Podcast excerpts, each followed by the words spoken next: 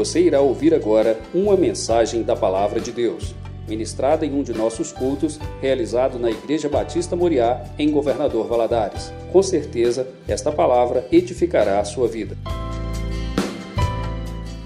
Templo, abra sua Bíblia em 1 Tessalonicenses, no capítulo 5. Nós estamos aí caminhando para o fim né, dessa carta, uma carta tão preciosa que é esta carta de 1 Tessalonicenses, e tão pequena e com tanto conteúdo, com tanta verdade para os nossos dias. 1 Tessalonicenses capítulo 5, a partir do versículo 16.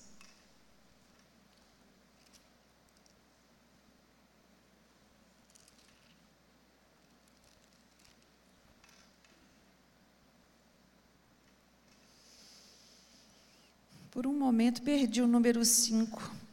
Você sabe que eu estou achando que esse pé está me atrapalhando a enxergar, Inês?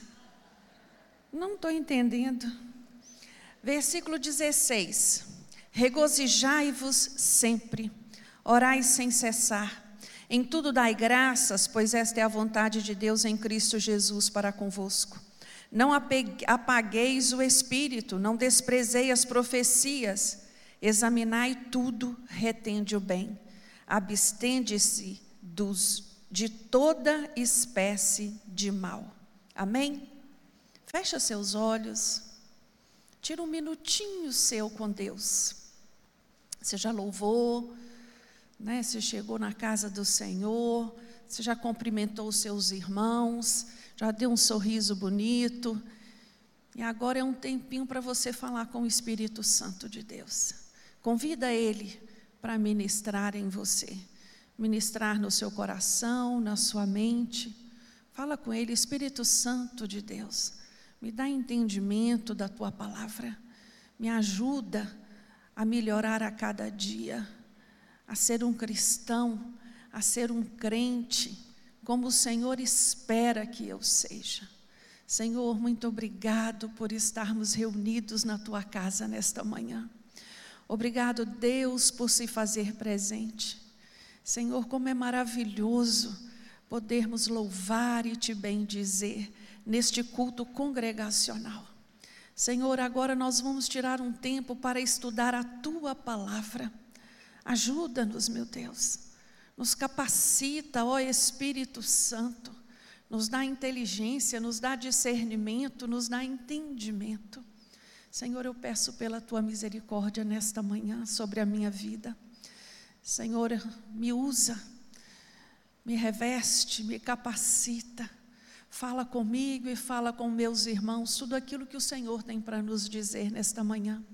Esta é a, é, é, é a nossa oração a Ti, no nome de Jesus. Amém. Como eu disse, nós estamos aí caminhando para o fim e esse capítulo 5 do livro de Tessalonicense, Paulo, ele vai fazer algumas recomendações muito específicas ao crente. E, e, ele vai tratar de um assunto muito pertinente a nós. Ele vai falar sobre relacionamento. E nós já vimos nas aulas anteriores desse capítulo, ele falando sobre a relação dos crentes com a, igre... com a liderança da igreja, a relação dos crentes entre si. Hoje nós vamos estudar a relação dos crentes com Deus. O que Deus espera de mim e de você nesse relacionamento.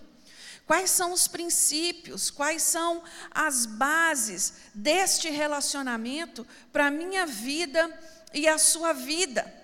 No estudo de hoje, nós vamos ver que Deus espera que esse relacionamento seja baseado na alegria, na oração e na gratidão. Estas três características, elas são próprias do crente. Nós vamos ver a importância de sermos alegres no Senhor. A importância da oração, a importância da gratidão. Então, talvez pareça assim, eu estou careca de saber disso. Mas a palavra de Deus, ela me diz e diz a você também, que existem princípios que precisam ser reforçados na nossa vida diariamente. Qual é o objetivo dessa aula? É nos desafiar, nos desafiar a uma vida de oração, nos desafiar a uma vida de alegria. Oi, irmãos, alegria é ausência de problema? Não. Alegria é aqui, ó, aqui dentro. Ela vai nos desafiar a ser gratos em tudo e por tudo. E que nós possamos também sermos exortados a não apagar o poder do Espírito Santo na nossa vida. Amém? Então vamos começar logo no versículo 16. Nós vamos ver versículo por versículo, porque cada um aqui traz um princípio. O versículo 16, ele diz assim, ó, regozijai-vos sempre. Eu gostei muito dessa tradução, por isso que eu usei ela. Conservai permanentemente a vossa alegria. Ela, ela, em outras palavras, seja feliz. Seja feliz com o que você tem. Seja feliz com a sua igreja, seja feliz com a sua família, seja feliz. Seja feliz constantemente. E quando nós olhamos para esse tempo verbal, né, regozijai-vos, conservai, nós vemos aí alguma interrupção de tempo? Não. A palavra está dizendo para ser algo constante algo que esteja presente na nossa vida sem interrupção. Então, Paulo vai dizer isso em outras cartas. Ele tem essa preocupação em alertar os crentes a esse respeito. Ele vai dizer em Filipenses 3:1, quanto ao mais, irmãos meus, regozijai-vos no Senhor. Nessa mesma carta de Filipenses, no versículo, no capítulo 4, versículo 4, ele vai dizer: "Regozijai-vos no Senhor". Outra vez digo: regozijai-vos. Eu fico muito entristecida quando eu me deparo com crentes que andam abatidos, sem um sorriso no rosto, como é que está, meu irmão? Estou hum, indo. Não demonstra uma, um sorriso um, um, no lábio. Tudo está ruim para ele. Quando ele vai falar, ele só reclama. Nós vamos entender que isso está errado. Nós temos momentos de tristeza e de choro nessa vida? Temos. Mas a Bíblia diz que o choro dura uma noite e a alegria vem no amanhecer. Então, meu irmão, é hora de aprender a sorrir, a colocar um sorriso no rosto. Aqui, Paulo, quando ele nos diz, né, regozijai-vos, eu venho aquela pergunta, né? Como que eu faço isso? Como que eu vou regozijar sempre? A resposta está na palavra de Deus. Romanos 12, 12 nos diz que nós temos que regozijar na esperança. Crente tem esperança, irmãos? Tem. Ai de nós, se não tivéssemos essa esperança viva dentro de nós neste mundo caótico em que nós vivemos, nesse mundo onde não há esperança. A nossa esperança tem nome. A nossa esperança chama Jesus. Ele é o motivo da nossa alegria. O crente, ele deve ter uma alegria ultra circunstancial. A alegria é contagiante. E é assim mesmo. Você chega num lugar e você dá sorriso, um sorriso para alguém, o que, é que ela vai te dar de volta? Um sorriso. A alegria ela é contagiante. E aqui, a palavra de Deus nos mostra que a alegria não é apenas a presença de coisas boas, nem tampouco a ausência de coisas ruins, mas a nossa alegria é uma pessoa, não é? A nossa alegria é Jesus. Nós temos que tomar muito cuidado, irmãos, para não deixarmos as circunstâncias da vida vir adoecer a nossa alma, vir nos abater, tirar de nós o ânimo, tirar de nós a alegria. Nós estamos vivendo um tempo onde nós não temos tempo para nada.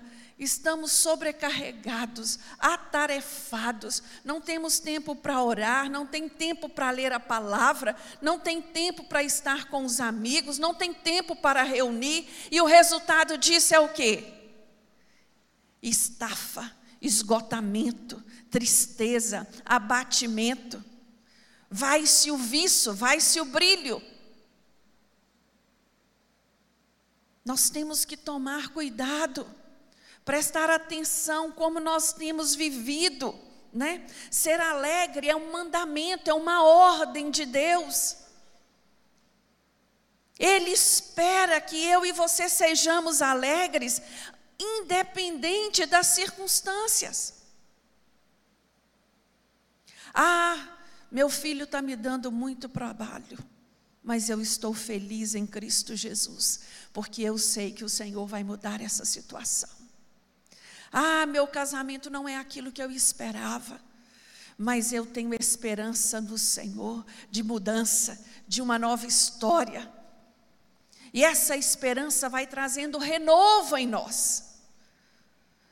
Se nós formos esperar tudo à nossa volta estar do jeitinho que nós sonhamos, para então sermos felizes, desiste.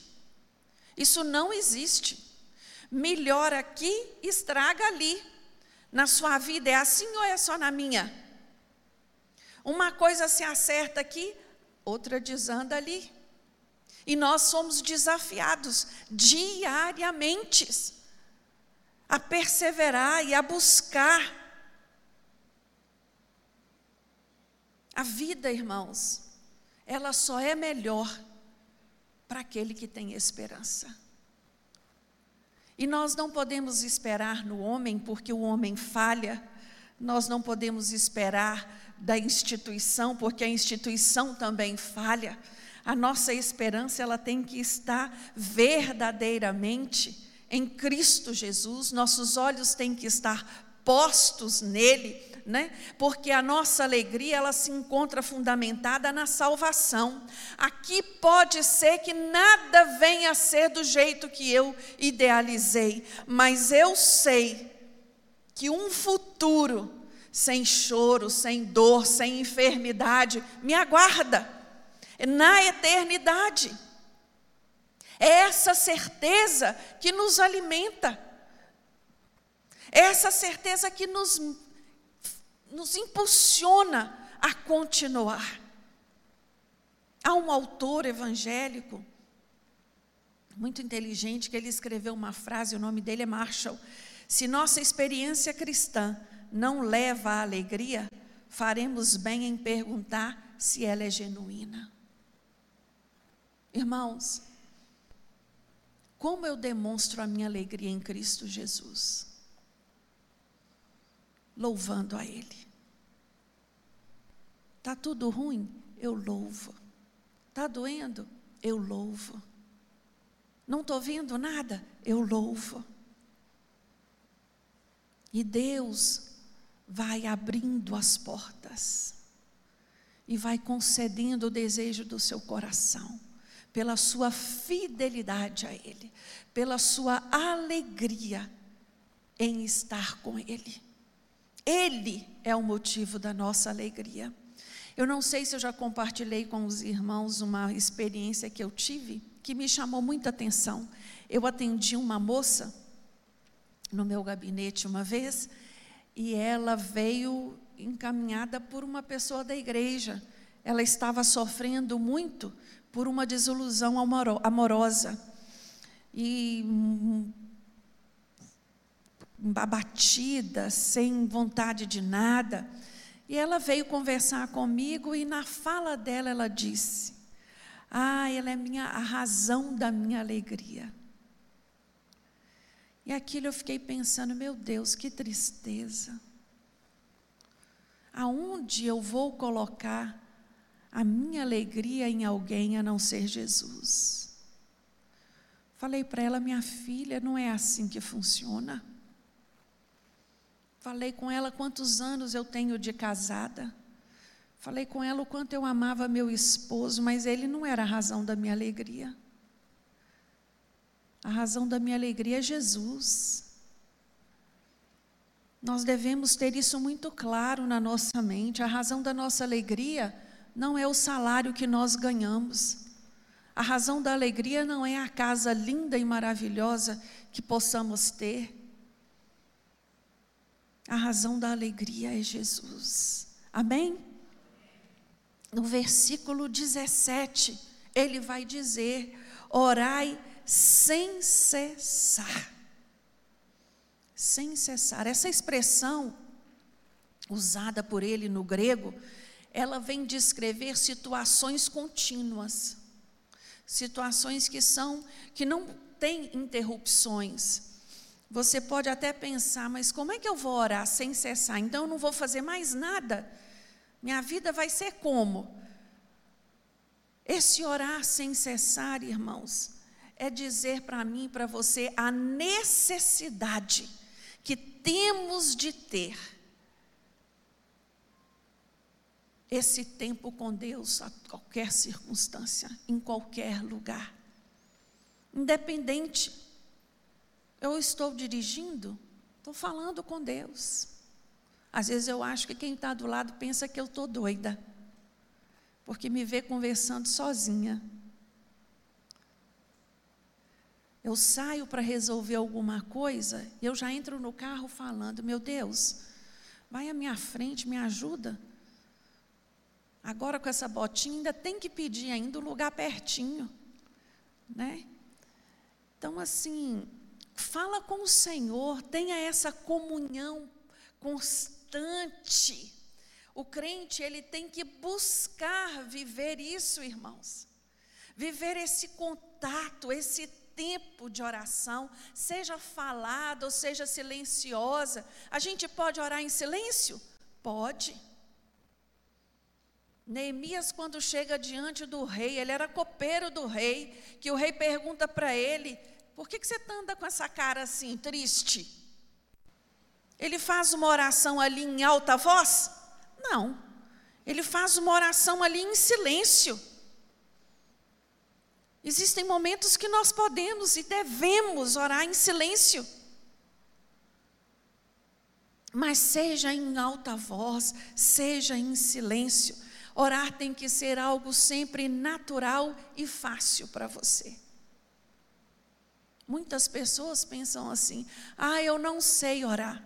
Você sabe de onde vem esta, esta mentalidade de eu não sei orar?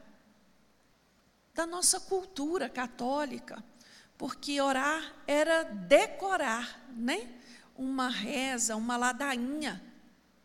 E tem pessoas que têm dificuldade mesmo para decorar. É repetir, né? Aquela reza mas orar não, orar é falar com Deus com toda sinceridade de coração, da maneira mais natural. Falar com Ele aquilo que está acontecendo com você, aquilo que tem se passado com você, como um filho fala com o pai. É tão prazeroso quando o filho chega até nós e abre o coração para nós, conversa fala do que está acontecendo, do que está passando na vida dele, é isso que Deus quer. A Bíblia diz no livro de Gênesis que Deus vinha todos os dias, na virada do dia, conversar com Adão. Perguntar para Adão: e aí, Adão, como é que foi o seu dia hoje? Rendeu o seu trabalho? Quantos animais você colocou nome? A Bíblia fala isso, irmãos? Não, eu estou conjecturando essa conversa. Né? Deus sabia de tudo, mas ele queria que Adão falasse com ele, conversasse. E essa conversa era uma conversa tão íntima que Deus percebeu que faltava algo para a vida de Adão. Ele percebeu que Adão se sentia só, apesar de estar naquele lugar lindo, cercado de animais. Oração, é oração que gera esta intimidade, que gera esta comunhão, que gera este relacionamento. Né? Eu e você devemos ter fome e sede de Deus, da presença de Deus, de falar com Deus. Eu observo as reuniões de oração, eu sei que elas há uma resistência maligna que impede você de vir. E ainda muitos de nós não entendeu ainda que isso é uma circunstância do inferno. Porque ele sabe quanto mais oração, mais poder. Quanto mais oração, mais resposta de Deus. Quanto mais oração, mais alegria no espírito. Quanto tempo você tem tirado para orar? Meu irmão, eu queria te perguntar nessa manhã. Queria que você pensasse: como está a sua vida de oração? Não estou aqui questionando sua presença na reunião de oração. A sua vida de oração. Em casa, quanto tempo você tem de oração? Quanto tempo você tira para estar na presença de Deus diariamente? para falar com Ele. Olha, a minha experiência me diz que aquele que não tem a disciplina de tirar um tempo para orar, ele não ora hora nenhuma. Ele não sabe o que é orar sem cessar. Vocês concordam comigo? É difícil, né? Ele passa para um terceiro assunto. Ele vai dizer que em tudo dei graças. Os crentes de Tessalônica estavam vivendo um momento dificílimo, um momento de perseguição, um momento aonde eles estavam sem saber para onde ir, como fazer. E aqui Paulo dá uma palavra: em tudo dei graças. Em outras palavras, deem graças em todas as circunstâncias. Em todas as circunstâncias. Eu quebrei meu pé lá no acampamento, no sábado de manhã. Como vocês devem imaginar, o que não faltava lá era médico. E tinha lá um especialista de ortopedia que pegou no meu pé e falou: Esse pé está quebrado. E ali me bateu um negócio ruim dentro de mim. Eu falei: Oh meu Deus, quebrar o pé aqui. Né? Tinha tantos planos para sábado. E ali, naquela meio de dor, de sei lá o quê, Deus levanta dois anjinhos para cuidar de mim, o Júnior e a Samara. O Júnior me carregava no colo. O Júnior foi atrás de uma muleta para mim. O Júnior foi atrás de uma cadeira de rodas. E o meu marido, tadinho, ali sem saber o que fazer. Depois que aquilo tudo passou, né, já no quarto, eu falei com o Senhor: Senhor, muito obrigado. Obrigado porque o Senhor preparou tudo. Porque se esse médico não estivesse lá, irmãos, do jeito que eu sou, eu teria pisado, calçado salto, teria feito tudo, mesmo ele doendo. E segunda-feira eu ia ver o estrago verdadeiro, né, no pé. E aí uma pessoa brincou com ele né, e falou: Idim, e agora? Só pode ser 60 dias, viu? Pode prorrogar, não. Aí ele, em tudo dai graças. Toda hora, em tudo dai graças. E é verdadeiramente assim a nossa vida. Isso aqui é uma coisinha simples. Incomoda muito, mas não é nada, né? Em tudo nós temos que dar graças ao Senhor. E Deus, Ele é tão maravilhoso que nessas situações, Ele nos mostra algo além né, daquilo que a gente, às vezes, não vê. Fui cercada de tanto carinho, fui cercada de tanta manifestação de cuidado, meu coração foi tão aquecido. Eu falei com o Senhor, Senhor, é só na família de Deus que nós encontramos isso, Júlia. Só. Só crente que é assim com outro crente. Cuidado. Cuidado de Deus para conosco através dos irmãos. Tudo dai graças, meu querido. Sabe por quê? São nestes momentos que Deus quer te fazer experimentar algo novo. Ele quer te mostrar algo novo para a sua vida. A palavra de Deus nos fala em Efésios 5, 20, dando sempre graças por tudo a nosso Deus e Pai, em nome do nosso Senhor Jesus Cristo. 1 Timóteo 1,12: Dou graças àquele que me fortaleceu, a Cristo nosso Senhor, porque me considerou fiel pondo-me no seu ministério. Oh, aleluias! Dou graças a Deus, aquele que me fortaleceu, amém? Que colocou nas minhas mãos aquilo que eu tenho feito, colocou nas suas mãos aquilo que Deus te chamou para fazer. Tudo dei graças. Deus pretende, irmãos, que o seu povo seja feliz embora na sua vontade ele inclua adversidades e dificuldades. Nós já vimos aqui anteriormente, é necessário passar por esses momentos de dificuldade, porque elas nos moldam, elas nos aproximam mais do Senhor. Ela nos dá entendimento dos propósitos de Deus para a nossa vida. ela faz com que o nosso olhar seja ampliado. Em tudo dai graças. E não é dar graças pelo mal recebido, não. É dar graças sabendo que todas as coisas cooperam para o bem daquele que ama a Deus, que Deus usa as circunstâncias para nos abençoar.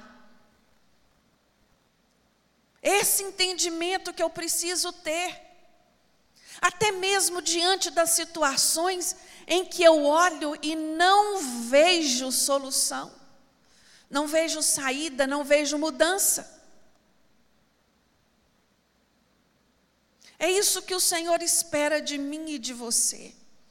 Comunhão, adoração, gratidão. Isso são evidências de uma vida cristã saudável. Tira os olhos do seu problema, para de reclamar dos seus problemas. Começa a agradecer a Deus por aquilo de bom que você tem. Começa a louvar ao Senhor. Começa a cantar ao Senhor. Meu Deus, eu te agradeço. Eu te agradeço pelos filhos que o Senhor me deu. Senhor, eu te louvo porque eu contemplo cada um deles na tua presença, servindo na tua casa. Senhor, muito obrigado pela minha família. Muito obrigado, Deus, porque eu sei que eu e minha casa serviremos ao Senhor. Comece a declarar louvor de adoração ao Senhor. A respeito das situações, principalmente das situações que te incomodam. O crente, ele tem que encontrar razão para louvar a Deus todos os dias. E isso não quer dizer que nós somos masoquistas. Isso não quer dizer que nós tenhamos prazer em sofrer, não, não é nada disso. Nós não damos graças pelo sofrimento, não é mesmo? Nós damos graças pela providência que o Senhor vai mandar. É por ela que nós agradecemos, é por ela que nós louvamos. Nós ainda não vislumbramos, mas nós sabemos que virá. Há um versículo na palavra de Deus que eu gosto muito, que está lá no Salmo 30. Nos diz assim: ó, mudaste o meu pranto em dança, a minha veste de lamento em veste de alegria, para que o meu coração cante louvores a ti e não se cale. Senhor, meu Deus, eu te darei graças para sempre. Quem é que faz isso para conosco, irmãos? Só o Senhor. Só Ele que muda a nossa tristeza em alegria. Só Ele que coloca um cântico nos nossos lábios, um cântico novo, um cântico de gratidão. Ele vai falar ainda, né, dando continuidade as recomendações que ele, ele faz, né? Ele vai dizer no versículo 19: para que não apagueis o Espírito Santo.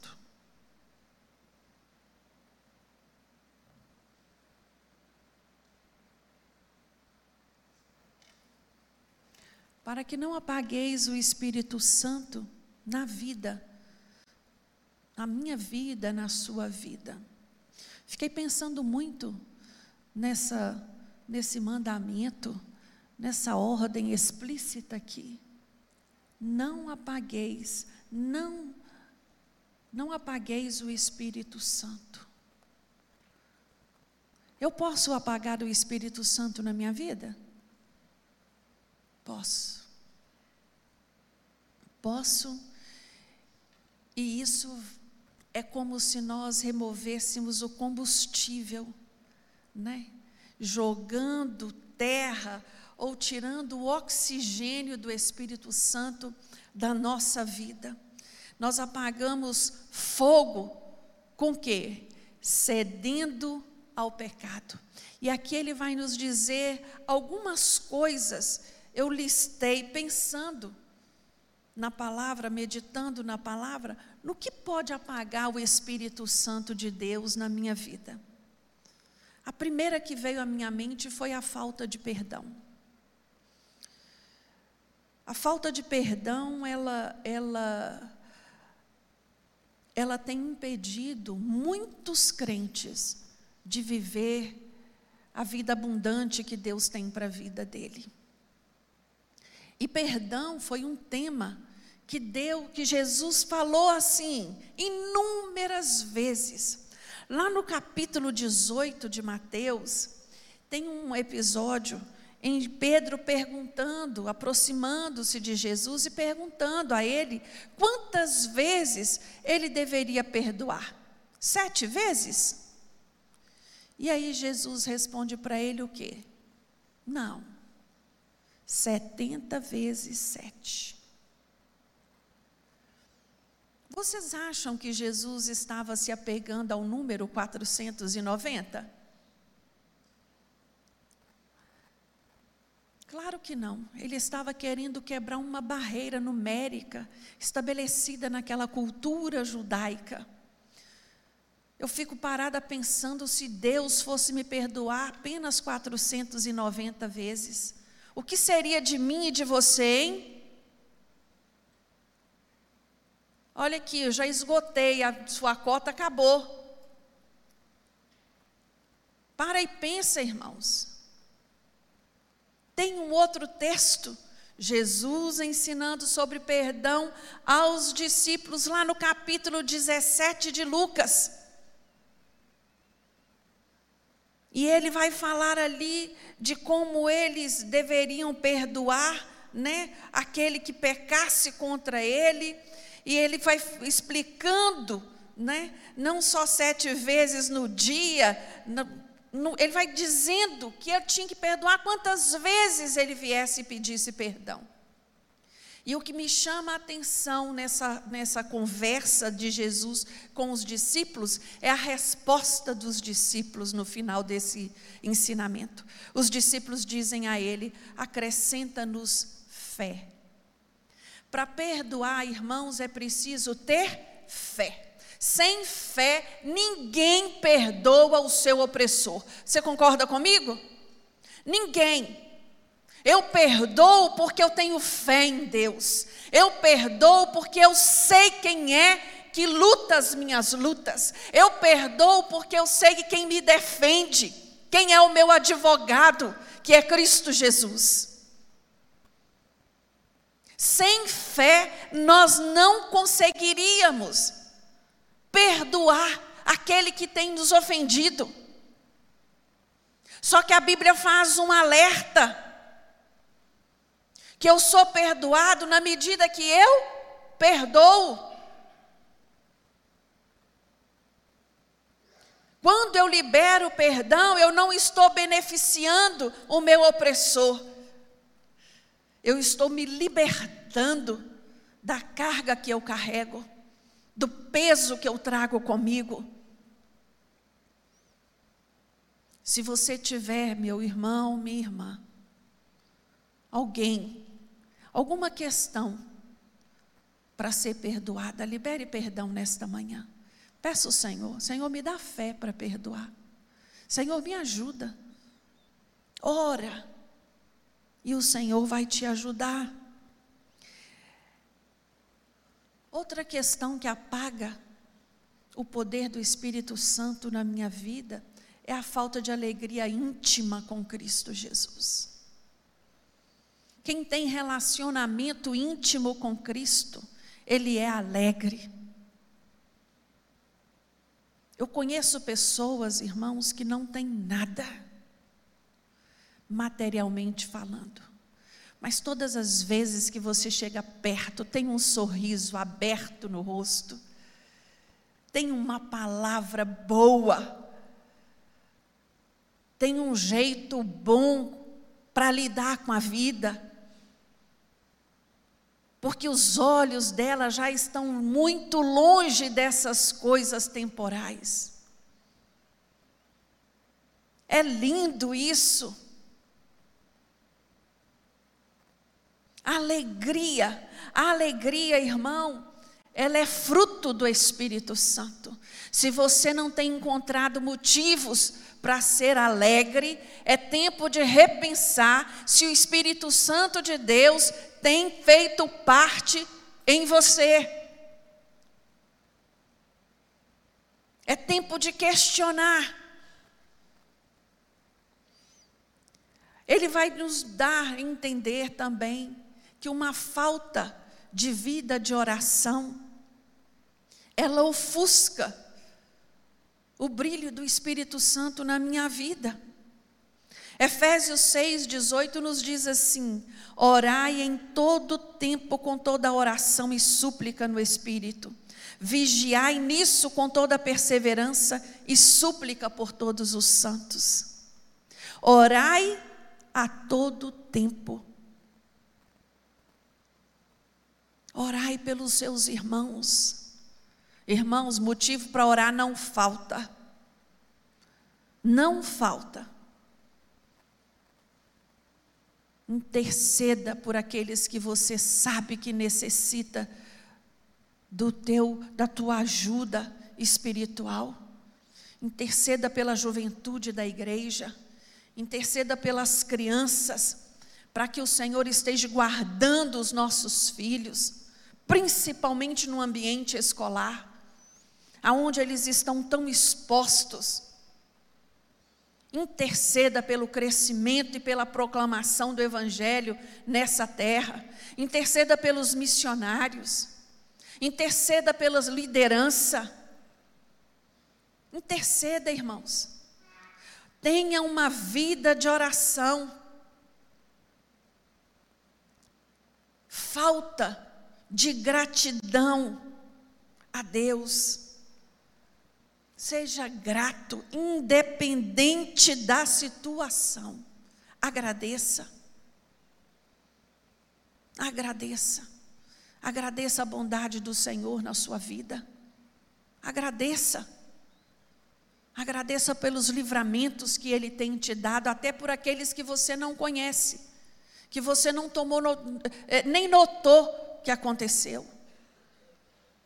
Agradeça a Deus, agradeça pela provisão diária. Agradeça ao Senhor porque você pode contribuir nessa ação social. Você é um privilegiado, meu irmão. Seja grato. Outra coisa que eu percebo é a falta de, de aprendizado da palavra de Deus e principalmente a expressão desse aprendizado. Existem pessoas que ouvem a palavra, ele conhece, mas ele escolhe não praticar.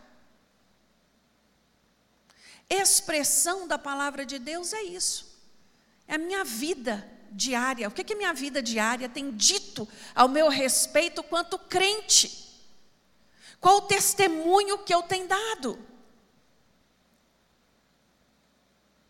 Tem crente que parece que ele sofre de amnésia espiritual. Quando ele chega na igreja, ele lembra. Não, eu já vi esse versículo. Nós já estudamos sobre isso. Ah, nós já aprendemos isso numa outra aula. Mas quando ele sai ali, não lembra mais. Ele não lembra mais. E ele vai dando brechas. E ele vai dando lugar. E aí a sua vida começa a desandar. Cuidado, cuidado, meu irmão. Quando nós entramos para uma escola bíblica dominical, nós nos assentamos aqui para aprender. A palavra de Deus, ela é um espelho. E quando eu olho nela, eu tenho que ver aquilo que está em deficiência em mim, aquilo que precisa ser consertado em mim, aquilo que precisa ser melhorado em mim. E uma das funções da escola bíblica dominical é essa: é nos ensinar, através da palavra de Deus, que tipo de cristão eu pretendo ser, ou eu tenho sido é ser confrontado através da palavra de Deus. Até aqui nós vimos. Eu preciso ter uma vida de oração. Eu preciso buscar ser um crente mais alegre na minha vida, na minha caminhada com o Senhor. Tem crente que só anda de cara fechada, acha que cara fechada é santidade. Mentira! Santidade é vida com Deus.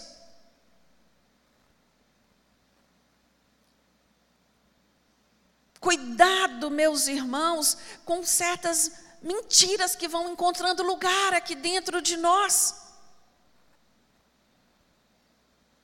o uso, o não uso dos dons do espirituais que o Senhor tem dado a você, e você tem se privado em não usá-lo na casa de Deus.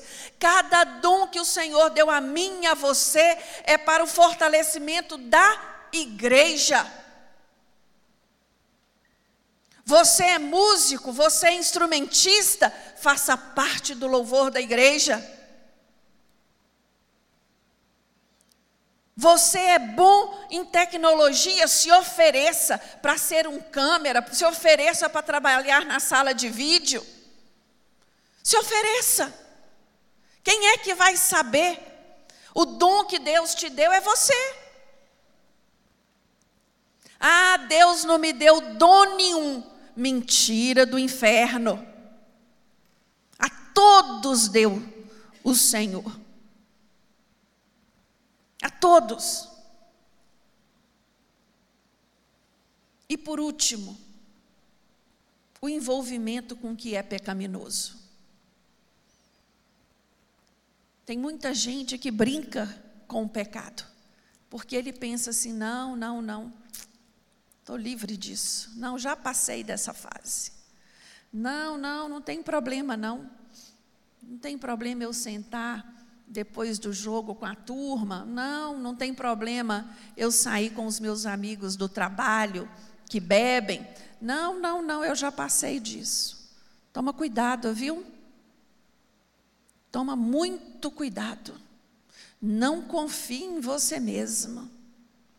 O coração do homem é um lugar enganoso. Você pode até achar que isso não te afeta, mas a hora que você menos esperar, olha você enlaçado, olha você envergonhado, olha você humilhado. Por isso a palavra de Deus nos fala que nós devemos vigiar. Quando Paulo vai dizer: abstende-se de toda espécie de mal. Ele nem numerou para não dar brecha para você e para mim pensar que é esse que ele não disse pode. Toda espécie de mal, inclusive da aparência do mal. Tem coisas que até não são, mas parecem ser. Você faz o quê? Foge.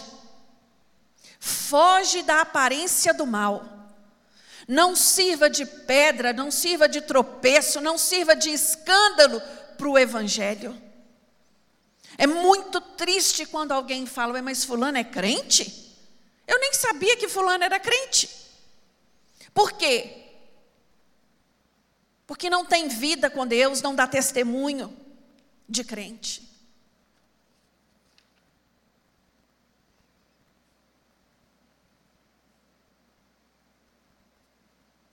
E ele vai continuar aqui, pra, né, caminhando para esse fim de hoje.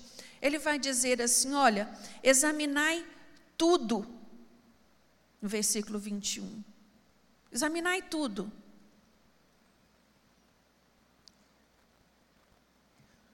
E eu lembrei logo dos bereanos, lá no capítulo 17 de Atos. Né? Eles ouviam a palavra, a pregação, o que, é que eles faziam? Deixa eu ver se o que está sendo pregado é isso mesmo que diz na Bíblia. Hoje, mais do que nunca, você é chamado a examinar tudo. Tem muita gente na internet, usando o nome de Deus, parecendo crente, parecendo que está pregando a palavra de Deus, ele tira um texto fora do contexto e ele usa para confundir os crentes. E é aí que nasce o que? Uma heresia. Então, o meu papel e o seu papel é verificar se aquilo que está sendo dito verdadeiramente está na palavra. Se eu não tenho maturidade para isso, que eu não me envolva com isso, que eu não tire tempo para ouvir aquilo que não vai acrescentar nada. Ele vai até além, ele vai dizer: olha, examine tudo, né? Julgue as profecias e retenha o que? O que é bom. Para isso eu preciso ter maturidade espiritual. Vocês concordam? Sem essa maturidade eu não vou conseguir. Reter o que é bom daquilo que está sendo dito. Julgar se aquilo que está sendo dito verdadeiramente procede de Deus. A igreja de Tessalônica estava sendo bombardeada por falsos profetas. E vocês acham que os dias de hoje é diferente? Não, pois a Bíblia diz que eles iriam multiplicar. Então tome cuidado. E no versículo 22 ele vai dizer o quê? Abstende-vos de toda espécie do mal. Fica longe. fica longe. Irmãos, Paulo está falando aqui para crente. Essa carta é para quem já conhece Jesus. As recomendações dadas aqui é para mim e para você. Fique longe do mal. Fique longe. Se desvincule. Não tenha laços, não tenha sociedade, não tenha parceria.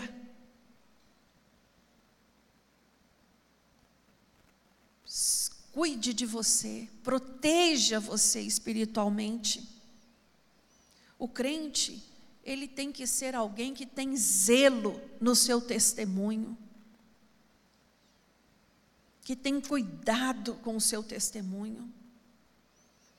O crente não se mistura com coisas duvidosas. É isso que a palavra de Deus está dizendo a mim e a você nessa manhã.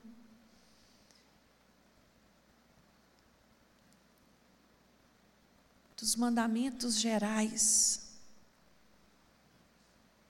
alegria, oração e gratidão, aos mandamentos específicos. Eu separei eles, acho que eu esqueci de eliminar esse, esse post.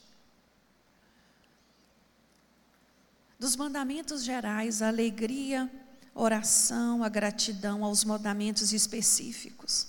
Não apagar o Espírito Santo, não desprezar a profecia, não julgar tudo, mas julgar tudo, reter o que é bom e evitar toda forma de mal. O apóstolo ensina que a vida cristã pessoal e coletiva, ela requer o quê? Zelo. Zelo, cuidado, disciplina. Que você e eu, irmãos, tenhamos zelo com as coisas do Senhor. E quando eu falo de zelo, eu não estou mencionando aqui religiosidade, não. Eu estou falando aqui de responsabilidade. Amém? Vamos ficar de pé? Hoje é culto de ceia. Um dia especial para nós. Um dia onde a palavra do Senhor fala que nós devemos olhar para nós mesmos e fazermos uma autoavaliação, né? pensar, avaliar como estou, o que eu tenho feito para Deus, como tem sido essa minha caminhada com o Senhor. Coloca a mão no seu coração nessa hora. Faz essa oração com Deus, Senhor, eu te amo. Senhor, eu amo a tua casa. Senhor, eu amo te servir. Por isso, Deus, eu abro meu coração diante de Ti nesta manhã. Tira, Senhor, tudo aquilo que não te agrada. Trabalha no meu interior. Às vezes as pessoas me olham e até pensam de mim coisas boas, mas o Senhor sabe o que se passa no meu íntimo. Meu Deus, me dá um espírito alegre e coloca um sorriso no meu rosto. Senhor, renova a esperança do meu coração. Ah, Deus, que eu tenha sempre uma palavra de gratidão nos meus lábios e que não falte louvor na minha vida. Deus, abençoa, Senhor, a tua igreja nesta manhã. Que esta palavra possa, Senhor, render frutos e fazer a diferença na nossa vida. É o que oramos a Ti no nome de Jesus. Amém. Amém.